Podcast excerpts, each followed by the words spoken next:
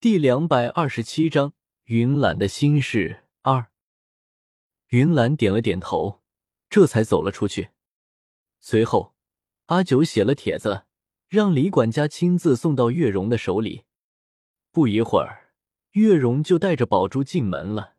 宝珠今年十二岁了，已经是个窈窕的小淑女了，一身藕荷色的衣裙，头发梳着发辫。头顶的小发髻上戴着一朵简约的珠花，眉眼盈盈，是个很水灵的姑娘。九姨，你们这次出门了好久，有没有给珠儿带什么好玩的回来啊？宝珠还是和小时候一样，看到阿九就很亲人，只不过现在宝珠不会叫漂亮姐姐了，而是和其他的孩子们一同叫阿九九姨。阿九拉着宝珠的手说：“乔乔，我才出门几个月。”珠儿又长漂亮了几分，这以后谁娶了咱们的珠儿啊，定是个顶有福气的人。九姨，你说什么呢？你再说，珠儿就不理你了。宝珠听了阿九的话后，天上一阵泛红，一副典型的小女儿姿态。阿九握着宝珠的手拍了拍，好了好了，九姨不说了。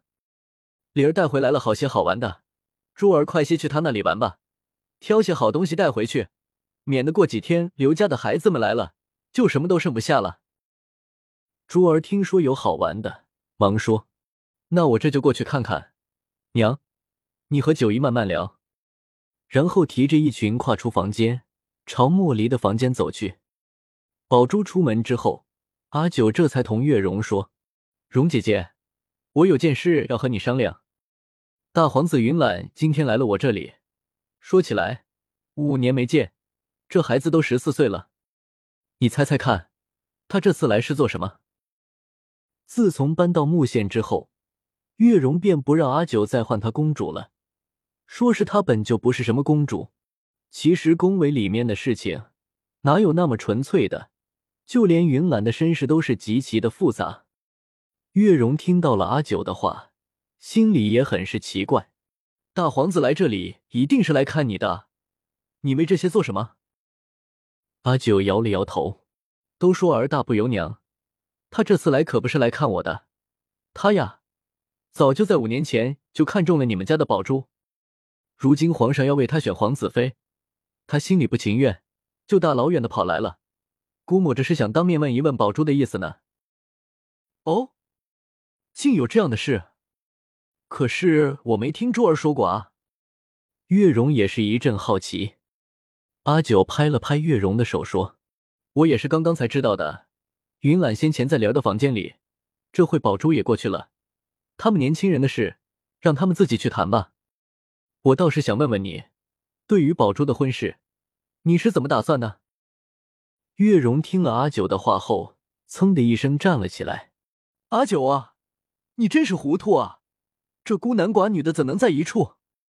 自古以来，婚事都讲究父母之命、媒妁之言。”你怎么就这样由着他们见面？这传出去，珠儿的清誉就算是毁了。说完就直接出了房间，急匆匆的去了莫离的房间。阿九心里想着，前世的时候，年轻人谈恋爱不都这么谈的吗？怎么到了这里就成了有损清誉的事？不过阿九也没时间多想，他也急匆匆的跟着月容跑了出去。莫离的房门管着。灵儿拿着新买的玩具，正在院子的角落里玩。月容看到那扇紧闭的房门，心中一阵担忧，想也没想，就推开了房门，见到宝珠坐在凳子上，云岚在窗子边站着，两人没怎么说话，这才放下心来。阿九随后赶到，见到房间里的情形，再看看的宝珠的神色，一切如常。没有半点小儿女羞涩的样子，再看看云岚脸上忧愁，估计这两个孩子的恋爱谈崩了。云岚她还没有恋爱就已经失恋了，只是这太奇怪了。像云岚这种多金高贵又帅气的少年，不应该是很多女孩子的梦想中的良人吗？没想到宝珠竟然很直接的给拒绝了。宝珠看到自己的娘亲和九姨都来了。忙站起，什么？走到月容跟前说：“娘，珠儿想起来，我还有一个帕子没有绣好呢，咱们这就回去吧。月容看了阿九一眼，说：“家里还有事，就不多留了，先回去了。”阿九回了一句：“没事的，慢走，下次有空了再过来玩。”然后月容就拉着珠儿回家去了。等那对母女走远了，阿九这才问云兰：“兰儿，你刚才跟宝珠都说清楚了吗？”云兰沮丧的在案几边坐了下来，说。珠儿说：“他说他已经有了心上人了，他不愿意回京。”阿九叹了口气，拍了拍云兰的肩膀，说：“既然知道了答案，就重新开始做打算吧。